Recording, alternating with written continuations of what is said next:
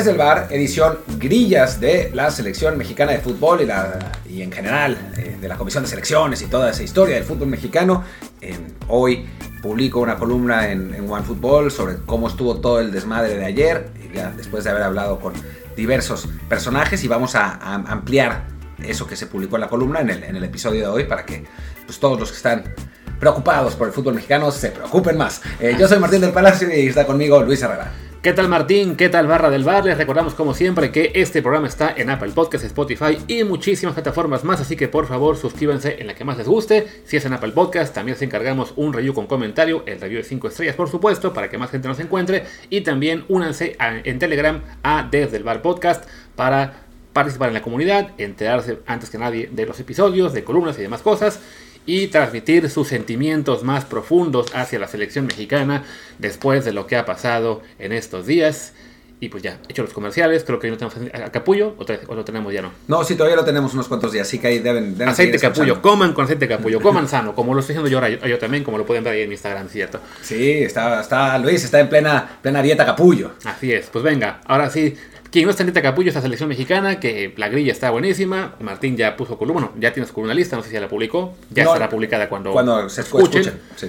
Pues tú cuéntales cómo está la cosa. A ver, bueno, recapitulemos un poco porque ayer, ayer habíamos hecho el, el episodio del podcast diciendo que era un podcast medio de nada, eh, porque lo único que sabíamos era lo de de Parga y no estaba confirmado, ¿no? Estábamos eh, medio sorprendidos por esa, por esa información pero, pero no, no sabíamos mucho más, nadie sabía mucho más, pero poco tiempo después de que sacáramos el podcast empezó a surgir la información y pues la verdad, eh, pues no, en general no fue muy, muy halagüeña, ¿no? O sea, eh, primero apareció esto de Ares de Parga, de lo que, ya, ya emplearemos mucho esa información, porque ya desde el episodio de ayer hasta ahora, bueno, nos hemos podido enterar de cosas, eh, pero bueno, después de eso... Eh, sale David Feitelson, creo que esa fue la primera. Sí. David Feitelson a decir que eh, Grupo Pachuca había contactado con Bielsa y que Bielsa había aceptado eh, la propuesta, no la propuesta, no me acuerdo exactamente cómo está, cómo, cómo está el texto, pero como que había aceptado platicar uh -huh. con, con, la gente de la selección mexicana, pero, oh tristeza, la Comisión de Selecciones Nacionales no había estado de acuerdo en que fuera Bielsa. Y después nos enteramos que esa Comisión de Selecciones Nacionales está formada por directivos de América, Santos, Necaxa, Tijuana y Chivas. Chivas, ¿no? Eh, y que Pachuca había sido invitado y que había declinado esa propuesta. Esa es, esa es la siguiente cosa. Después se anunció que eh, los candidatos, bueno, empezaron a salir tweets de distinta gente, de distintos insiders, que contradecían sus propios tweets del día anterior, hablando de los favoritos. En general el consenso, o sea, si, si sumábamos los puntos, eh, el consenso es que Herrera y Almada eran los principales candidatos. Eso es, eh, a, a, eso, a eso llegamos. Y la última fue que eh, pues, se filtraba el regreso de Juan Carlos Ortega eh, como coordinador de selecciones menores. Juan Carlos Ortega fue ya el coordinador de selecciones menores varias, dos veces entre 2009 y 2019. fue el que eh, contrató a, a, ilustres nombres como Chima Ruiz y Sergio Almaguer eh, al frente uh -huh. del, del, equipo. Eh, ya no me acuerdo cuáles de los dos, creo que el Chima es su compadre. Yeah. y salió, no por eso, sino la presión ya estaba muy fuerte sobre él, pero, pero salió porque se fue al final, a, me parece que al LAFC. Y después fue a Tigres y ahora todo parece indicar que regresa. Esto, esta es la, la recapitula, recapitulación de los hechos y ahora, después de que Luis comente, les contaré lo que viene detrás de esos hechos. Vaya, sí, o sea, es, es, una, es una pena, digamos, lo, lo que está ocurriendo, porque se, se, está viendo que básicamente todo esto es un tema pues de grilla fuerte, de, de ir colocando cada quien sus fichas y, y se armó un grupo, no, no, no tengo muy claro cuál sea el interés de Necaxa, por ejemplo, y Chivas en estar tan cercanos a, Televisa o a Aragorri, pero bueno, por ahí va, o sea, como que decidieron que es mejor aliarse y, se, y seguir la corriente de, los grupos más fuertes y dejaron en este caso a, Pachuca un poco como que pues abandonado, ¿no? O sea, se dio cuenta eh, Jesús Martínez que iba a estar en clara minoría respecto a lo que opinaran el resto. Sí, sí, sí. O sea, de hecho, así, por eso fue que se va. No solo por lo de Bielsa, sino porque dice que pues, está muy en desacuerdo con cosas que ellos iban a proponer y que prefería, eh, que iba a ser un obstáculo para sus decisiones y que prefería verlo desde afuera, que les deseaba la mejor de las suertes, que él quería lo mejor para el fútbol mexicano y que iba a ayudar más estando fuera. Él se va a enfocar en subir al Oviedo a Primera División en España algún día. Ojalá, y en, en, en, en exportar jugadores. Eh, y sacarles la mayor cantidad de dinero posible, que tampoco es que sea un angelito a la cara. Sí, no, no, no, tampoco, sí, no, no, no, es eso, no, no, no, no es que sea el prócer de la selección mexicana y de la federación, pero tenía, digamos, un proyecto eh, más Mejor. interesante, digamos, mejor, y además sus resultados deportivos, más allá de todo lo que podamos pensar de él como empresario, eh, pues ahí están, ¿no? O sea, a, a, un Pachuca que cuando lo tomó era el equipo chiquito que ascendía, descendía, ascendía, descendía, ascendía, ascendía, o ni siquiera ascendía, estaba, estuvo décadas en segunda división y ahora es pues uno de los proyectos deportivos más sólidos, si no es que el más sólido de todo el país. Bueno, y León, ¿no? Que también, Sí, León que bueno, también lo agarraron en segunda división y, lo subieron, ¿no? Eh, a ver, ¿por qué se contrata a Rodrigo Ares de Parga, ¿no? O sea, la, referencia que nos queda de, Ares de Parga es, pues, su paso polémico y no muy distinguido por Pumas. O sea, no es un tipo que haya llevado a Pumas a los altos, a, las altas cimas del fútbol mexicano, ni muchísimo menos. Ya ayer, si, si, si digamos quieren más antecedentes, ayer hablamos bastante de eso en el, en el podcast, escúchenlo. Y bueno, en Querétaro, pues, ni mucho menos, quedaron en último lugar.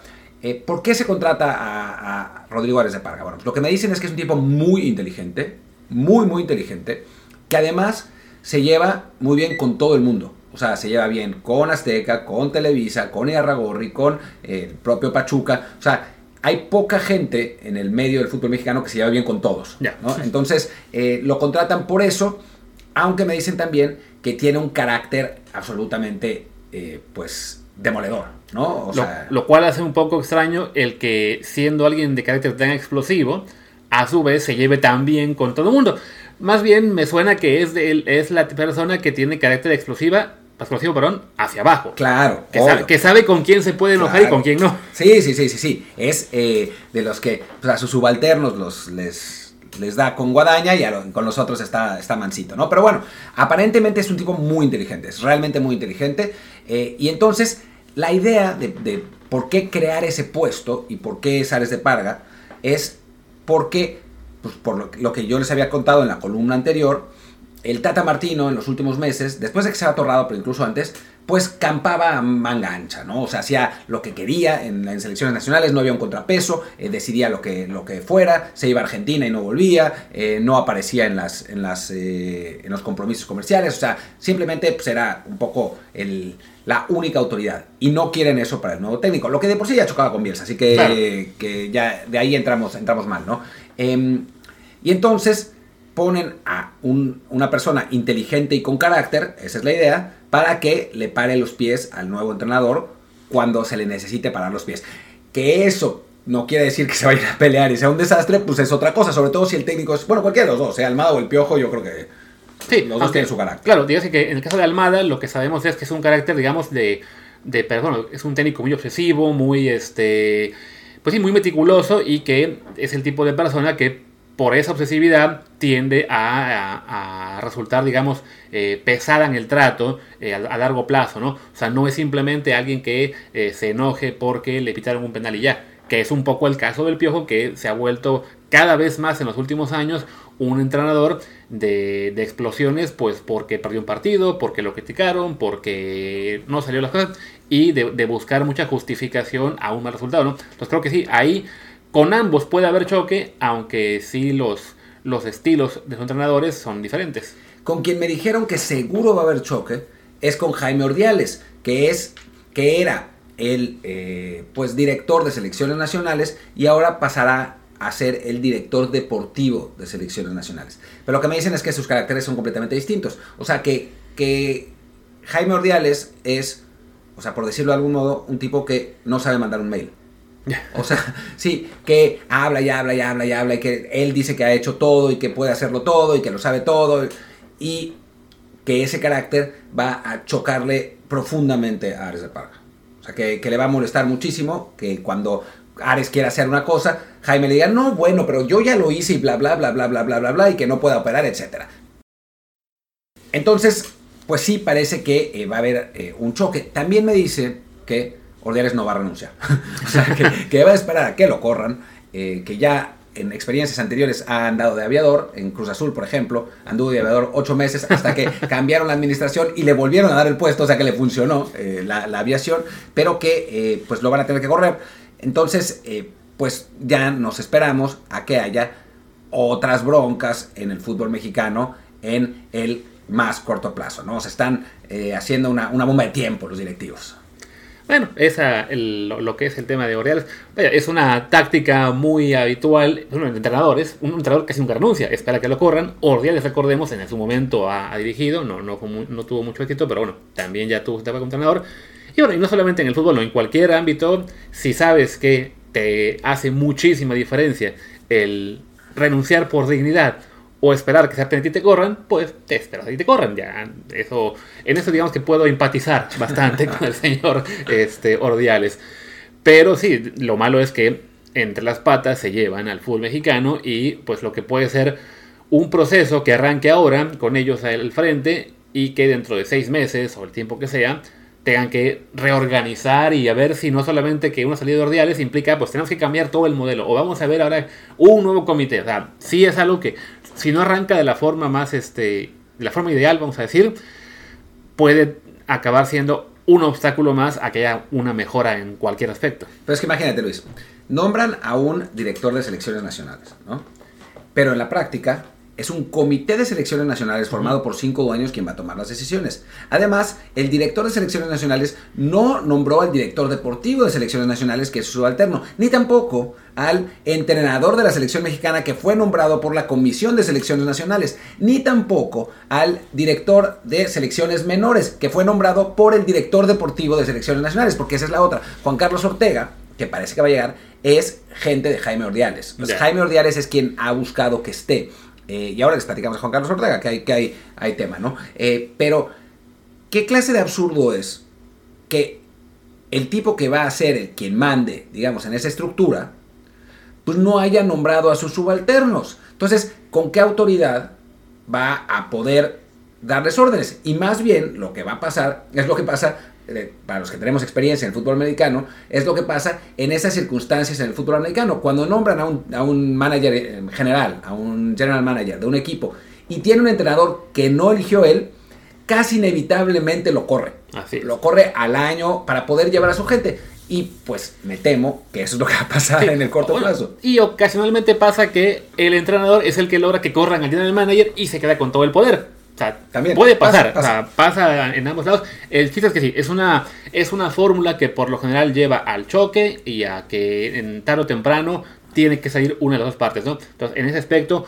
no, no, es, no es un futuro muy promisorio el que veamos a esta estructura, más allá de que sí, ¿no? Todo esto de que cada, cada pieza está llegando por su lado, vamos a decir, y todo además, pues con ni, ninguna de las piezas que están ahí nos ilusiona. No, no, ilusiona que llegue a de Varga, no ilusiona que esté ahí Jaime Ordiales, no ilusiona que vuelva a San Carlos Ortega, porque sí, creo que lo, es un tipo que tuvo una metodología muy, vamos a decir, novedosa en su momento, hace 20 años, pero que se olvidó de evolucionarla, se olvidó de, de, de, de renovarse, de prepararse más, de, se, se casó con sus métodos se quedó también, bueno, con un poco con el poder, ¿no? Al, al, adquirir poder en, en, federación, se volvió un, más, digamos, como que su, su, feudo, todo el tema de selecciones menores, y acabó haciendo mucho daño. Sí, exactamente, ¿no? O sea, Juan Carlos Ortega es un tipo que se fue a Holanda a preparar, que bueno, bien, eh, que aprendió una metodología ahí del Ajax, si no, si no me equivoco, y esa metodología además, lo que me cuentan es que la tienen, un, la tienen en un cuaderno, que todo está en un cuaderno.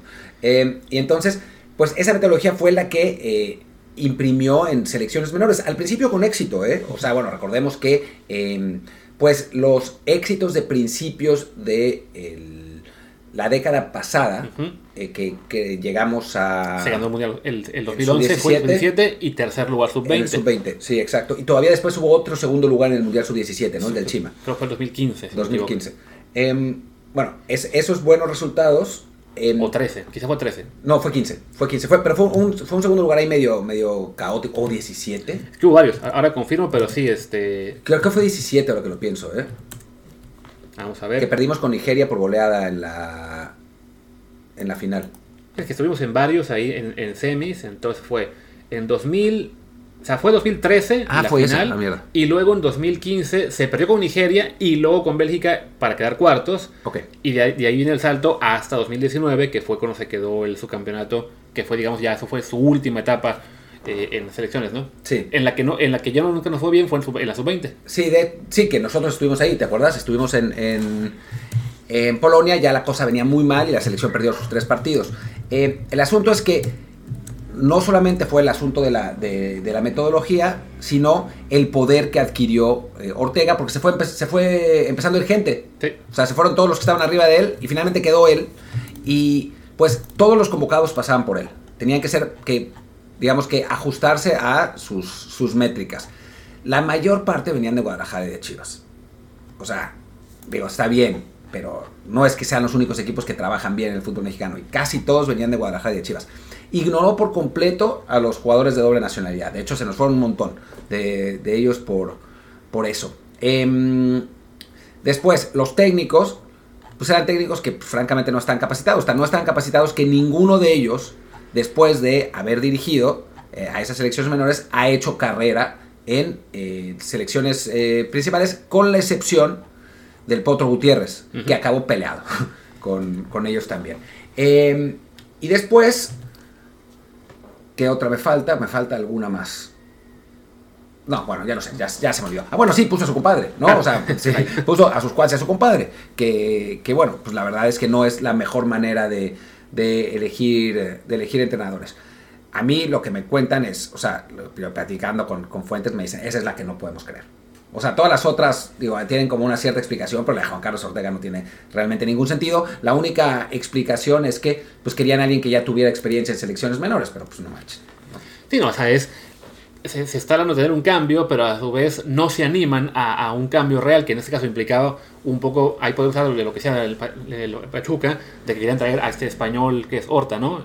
Para el Sí. proyecto, que se hablaba de Bielsa. O sea, no se animaron a buscar afuera la- las soluciones, digamos, a lo que ha sido el declive en nivel selecciones. Y entonces, no, pues tiene que ser un mexicano. tiene- y empiezan a buscar en, en el interior. Y pues lo que hay, no, no- o sea, no hay mucho. ¿no? O sea, Es que es- hay, es un- es es momento en el que en general, llámese en técnicos, en directivos, en lo que ustedes quieran, no hay mucha gente de, de alto perfil que digas, ok, a este le puedo dar la selección. Tan simple como que si estás pensando en el, en el Pío Herrera para ser entrenador de selección, basado principalmente en lo deportivo al menos, en que tuvo un buen mundial hace nueve años, a pesar de que en los últimos cuatro le fue mal en clubes básicamente, o sea, se- su paso por América después de, de ganar la liga en 2018 fue para abajo, para abajo, para abajo, lo echan, llega a Tigres con una plantilla para ser campeón y este llega a una semis y luego lo echan en dos cuartos de final, con aparte el problema este de, de cuando tuvo la visión indebida. O sea, es un técnico que en otra época nadie estaría pensando en que fuera el, ideal para la selección. El problema es que sí, que no hay. Y te pones también a pensar, ok, en formadores de futbolistas, en directivos ahorita importantes, y lo mismo, no, no hay, no sé, lo que en su momento hubo cuando estaban Alberto Latorre y Rafael Lebrija, que hicieron eh, con Atlas y, y Toluca eh, grandes trabajos, ah, pues llegaron a Federación. O Justino Compuan, eh, Compean, perdón, y Decio de Marías, tan odiados que eran, pero que bueno, tenían un claro, una trayectoria, un trabajo que los respaldaban a la hora de llegar, ¿no? Ahora están como que pues, encontrando, como dicen, ¿no? Bueno, pues este del Ares de Parga, bueno, nos cae bien a todos, es un buen gestor, pues venga, vamos con él. O sea, es, una caballada flaca la del fútbol mexicano en prácticamente todos los ámbitos. Sí, y después hay algunas otras, em, algunas consecuencias de todo esto, ¿no? Una es que John de Luisa deja por completo la parte deportiva. O sea, John era el encargado pues, de todo. Esencialmente tampoco había contrapesos ahí. eh, después de que se va Cantú, pues deja la parte deportiva. La parte deportiva se van a encargar pues, la comisión y, y Ares de Parga. John va a quedar eh, exclusivamente para la parte logística y la de organización del Mundial.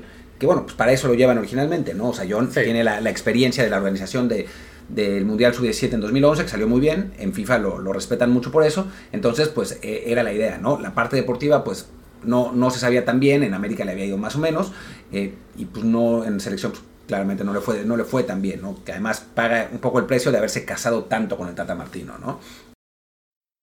Después, eh, bueno, sale eso, ya lo, lo deja John, vamos a ver qué grupo de poder queda más fuerte, pierde Televisa, eh, más allá de que queden en la, en la comisión, pues John es obviamente hombre de Televisa, entonces si, si manda alguien más, pues Televisa no va a tener eh, ya, ya tanta influencia, pese a que ayer decían, es que Televisa es cada vez menos, o sea, lo que, lo que le quedaba.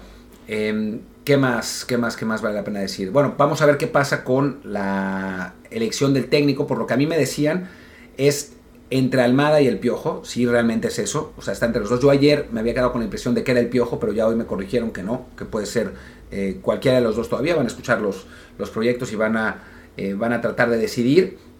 Ninguno de estos cargos está eh, determinado 100%, salvo el de Ares de Parga, ese sí, ese Ares de Parga sí va a ser.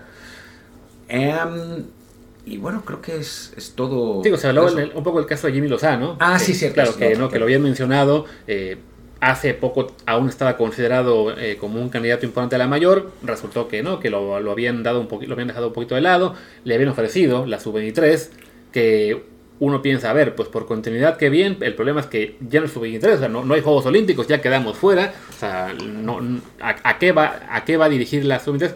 Ayer se mencionó bueno, que la idea es que sea el asistente de quien quede, en, en, particular si queda Almada, y a su vez la sub-23, y entonces que él pueda dirigir la Nations League ahora en marzo. Digo, creo que de todo lo que he escuchado, la parte del Jimmy la único, es lo, único que medio me ilusiona en cuanto a que, bueno, haya alguien, un, un técnico institucional ahí que en el que sí estén pensando más a largo plazo, ¿no? Que ok, que llega Almada, queda el Jimmy, le va mal a Almada y, lo tienen que echar, bueno, queda Jimmy ya de, encargado eh, interino o así un poco a los Scaloni, o bien, ok, queda Almada eh, y le va bien, llega hasta el Mundial, ok, termina su ciclo, vale, Jimmy un poco a los Joaquín Lowe, quedas tú ya después de haber estado en federación varios años, pero creo que también eso lo están haciendo un poco por la misma falta de, de opciones, ¿no? De que, no, pues es que tenemos al Piojo, tenemos a, a Nacho Ambriz, y Jimmy Lozano, que es el medallista de bronce, bueno, pues lo consideramos. O sea, si hubiera más opciones realmente de técnicos mexicanos ahora mismo con currículum suficiente, no estarían tampoco pensando en él. Y a mí no, nunca me han gustado los matrimonios forzados, ¿no? O sea, ¿quién dice que Almada y Jimmy se van a llevar bien? ¿No? O sea, quizás eh, Almada sienta que Jimmy es como el topo, allá dentro de su, de su cuerpo técnico. Después, si llega el piojo, pues menos aún, ¿no? O sea, porque ahí él va a tener un cuerpo técnico además totalmente mexicano. Eh, no sé, a mí me parece, y además el propio Jimmy, o sea, yo creo que, sinceramente, en este momento, a estas alturas de su carrera, querrá dirigir, ¿no? No, no querrá ser el auxiliar de alguien, ¿no? O sea, es... Tío, con esa selección tiene, digamos, todavía su, o sea, su plus, pero sí, la bronca es, no es lo mismo llegar como auxiliar del técnico para quien has trabajado eh, mucho tiempo, a llegar, como dicen, a un matrimonio forzado. Además, recordemos que Almada, pues es un técnico acostumbrado a traer a su, a su gente, a, su, hermano. inclusive, que lo metió a dirigir a sub-20 en Pachuca. Entonces, pues sí, lo que señala, un matrimonio forzado, por lo general, en casi cualquier deporte, acaba siendo una, una cuestión que no funciona, por lo mismo, ¿no? Que también que el, técnico que tenga al auxiliar que no buscaba, eh, tenga miedo de que, ah, no, es que este es el que me va a estar, este digamos que metiendo el pie para que le vuelva a quedarse él. No tendría por qué ser así, porque a fin de cuentas, si quedara, por ejemplo, Almada y Jimmy Lozano, pues al Jimmy lo mejor que le puede pasar es que le vaya muy bien a Almada para que el día que salga, al Jimmy lo, vean como el relevo natural. Eh, una cosa que además nunca ha pasado en selección mexicana, que, que, que el auxiliar se quede, pero que en otras eh, selecciones, caso de Alemania en particular con Joaquín Blau, o clubes, ¿no? De que ah, se va el técnico principal, se queda el auxiliar a cargo. Ah, ahora, ahora pasó con España, ¿no? De la Fuente no estaba trabajando con... Él estaba en los menores, ajá. O sea, él no, estaba trabajando, según yo, eh, directamente con Luis Enrique, pero sí, era el, el, el, hombre de la casa y lo acaban de, y lo dejan ahí. también ahí tuvo que ver un poco su brilla de, bueno, como Luis Enrique quedó tan marcado ante los, algunos medios de Madrid y la, y la federación, digamos, como que se quería congraciar, pues ponen a De La Fuente para que diga todo lo que quieren escuchar y así eh, se quiten de problemas, ¿no? Pero vaya, sí había una justificación también deportiva en lo que había hecho, ¿no? Entonces, Jaime, a lo mejor a largo plazo es sí una, una buena solución, pero eh, cómo está manejándose todo, pues sí es todavía un, es un grillerío y algo que en general ilusiona muy poco o nada que ese es el problema fundamental al final, ¿no? O sea, yo siento que, hay una erosión, ¿no? O sea, sí, mañana, eh, si la selección gana tres partidos, la gente se va a emocionar, y pero como que poco a poco, lentamente, el desencanto impera, ¿no? En la Liga MX y en la selección, ¿no? O sea, Porque además estamos compitiendo, la- el fútbol en general, ¿no? Con eh, el fútbol mexicano, perdón, con la Premier, con la Champions, con la Bundesliga. Ahora se pueden ver todos esos partidos, ¿no? Y uno, digo, como niño, eh, yo no soy niño, obviamente, pero me imagino que si le gusta el fútbol, pues habrá visto el Mundial, ¡ah, el Mundial, Mbappé! Y después ve la Liga MX y dices, bueno, güey, o sea, no es lo mismo, ¿no? Y después, perdón, ahora, ahora Sí. te, te dejo Luis, y después está la competencia de las otras cosas, ¿no? Los videojuegos, la Kings League, la, o sea, la, el TikTok, o sea, hay como muchas otras cosas que se pueden hacer, no como cuando nosotros éramos niños, que eran, pues, videojuegos incipientes, fútbol y libros y ya, porque no había nada más, ¿no? Sí, no, o sea, es algo que vemos en general en lo que es la industria del entretenimiento, de cómo eran los ratings de cualquier eh, ámbito, sea deportivos, este, shows, eh, de series, etcétera. ah, Van para, van, van para abajo, salvo la NFL, que sí sigue subiendo, eh, porque hay tal eh, cantidad de opciones para entretenerse, pues que la gente ya se, se cansa de algunas, se harta de otras y elige unas opciones diferentes, ¿no? Antes en- en televisión, en Estados Unidos era la NBC, la Fox, la CBS y la ABC, en, en México Televisa y luego llegó un poco TV Azteca. Bueno, y- Imevisión, ¿no? En su en momento. Imevisión, claro, este, que, que después fue, fue Azteca, y bueno, tenían ahí todo el mercado ocupado, de repente ah, pues empiezan a aparecer Netflix, y después Amazon Prime, y después Disney Plus y demás, y cada vez la gente pues está eh, siguiendo otras opciones. Entonces, ¿qué pasa con el deporte? Que lo mismo, ¿no? Que por más que México sea un país tan futbolero, tan apasionado con, con el fútbol, eh, ahí sí, a niveles que se comparan en muy pocas otras naciones, pues sí, la gente se está cansando y tarde o temprano va a haber otras cosas, ¿no? Ya sea fútbol de otros países, que es lo que está pasando ahora con la Champions, con la Premier, a lo mejor con ese incluso deseo de rezar a Libertadores, aunque en realidad ahora mismo yo te puedo apostar que nadie ve a Libertadores en México, Cero. pero queremos regresar, Digo, ahora, ahora le va a pasar Star Plus, creo. entonces a ver si alguien le la pela, pero en general es de Champions, Premier League, Madrid, Barcelona, y la, y la federación en general como que no se da cuenta de que este es un público que ya no está cautivo. Es O sea, muy loco eso, o sea, ¿no? es- o sea, creen que, bueno, no importa, eh, cada cuatro años nos va medio mal, pero este, o al revés, ¿no? Tenemos pro- pro- un, un- un proceso medio malo, pero al final sacamos la nueva playera verde y la gente se ilusiona y van a ir a ver los partidos y van a viajar al, al siguiente país. Y es cierto que todavía es muchísima la gente que ve el fútbol y que ve y que compra la playera nueva y lo que ustedes quieran, pero eso poco a poco se va desgastando y es un proceso que una vez que se acelera ya es muy complicado revertir, ¿no? O sea, de nuevo con el ejemplo americano, ¿no?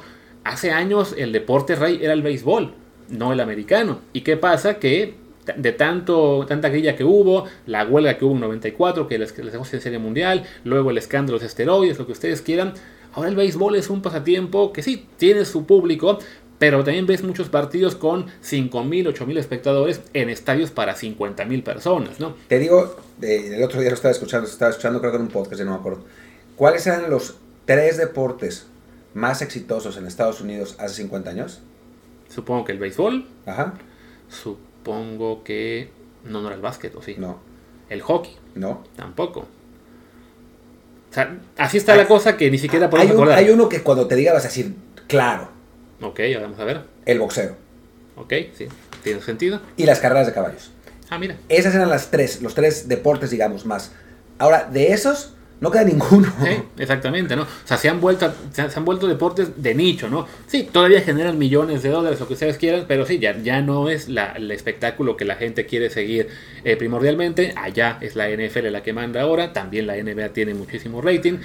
Pero sí, la- los deportes que son predominantes lo pueden perder si acaban eh, así, de tanto golpear al aficionado, ¿no? En México es eh, golpes por todas partes, ¿no? Por un lado, resultados deportivos que no son los, los que la gente quiere, sobre todo con la selección. Luego el tema este, pues de las transmisiones eh, que cada vez se van a más atomizadas, que no es que la gente no quiera pagar, es que no quiere pagarle a 14 diferentes eh, sistemas. Es que es ¿no? imposible. Es imposible, ¿no? Le sumas también, bueno, temas eh, que, que- que no ven en otro lado, como es el tema de que de repente cambias el, el no descenso, el no ascenso.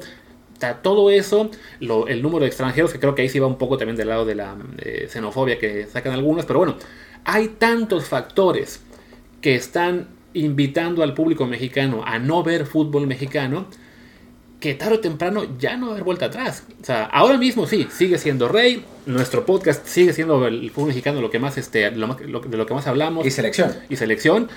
Pero tarde o temprano va a haber mucha gente que diga, ok, no, ya basta. No, ni siquiera ya ahora mismo, ya yo creo que las audiencias son menores que antes, incluso con el juego por tele abierta, pero sienten, bueno, pero aún es suficiente, ¿no? Aún tenemos el apoyo de grandes patrocinadores, aún tenemos el contacto con Fox Sports. Y aún está Estados Unidos. Está Estados Unidos. Eh, o sea, simplemente la solución es, pues bueno, vamos a hacer una, un moletour para tener a los, a los, paisanos contentos. Vamos a una League Cup que seguramente van a ir a ver eh, miles de personas en Nashville o Cincinnati o Montreal, a Mazatlán y, Querétaro.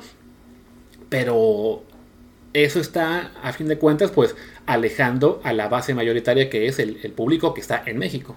Sí, y que a final de cuentas pues va a terminar desgastándose. Esa es, esa es la realidad, porque además el espectáculo es es cada vez peor y eso no, no es una mentira para nadie y eso no es realmente culpa de la Liga MX, es culpa de que pues en Europa hay mucho más lana y se, y, se ha acaparado el, verdadero talento y la MLS es un competidor fuerte en cuanto al tipo de talento que hubiera llegado antes a la Liga MX, ¿no? O sea, los buenos jugadores de la Liga MX, de la MLS ahora hubieran estado en la Liga MX en su momento, ¿no? Los hubiera contratado a América, los hubiera contratado el Cruz Azul, ¿verdad? Ahora se van a Los Ángeles por obvias razones además, no solamente por dinero, sino porque, pues, digo, con todo cariño a nuestro país, pues vivir en una ciudad grande de Estados Unidos, pues tiene...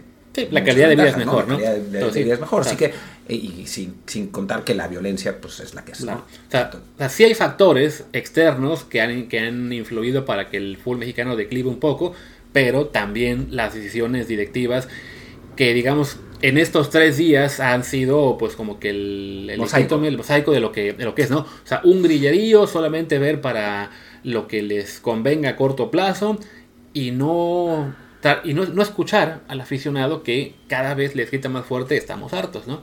Estamos hartos. Eh. También, pero que eso no, esa parte. Claro. Pero bueno, pues ya está, creo que ya no, no queda mucho más que decir. Eh, ya volveremos seguramente mañana si es que hay más novedades. Digo, seguramente volveremos mañana, pero no sabemos si con este tema. Pero si hay más novedades, pues aquí estaremos. ¿no? Tal vez ya digan quién va a ser el, el nuevo técnico de la selección. En fin, yo soy Martín del Palacio, mi Twitter es arroba martín de ELP. Yo soy Luis Herrera, el mío es arroba Luis RHA, el del programa es desde el bar POD, desde el bar pod, y en Telegram estamos como desde el bar podcast. Pues muchas gracias y hasta mañana. Chao.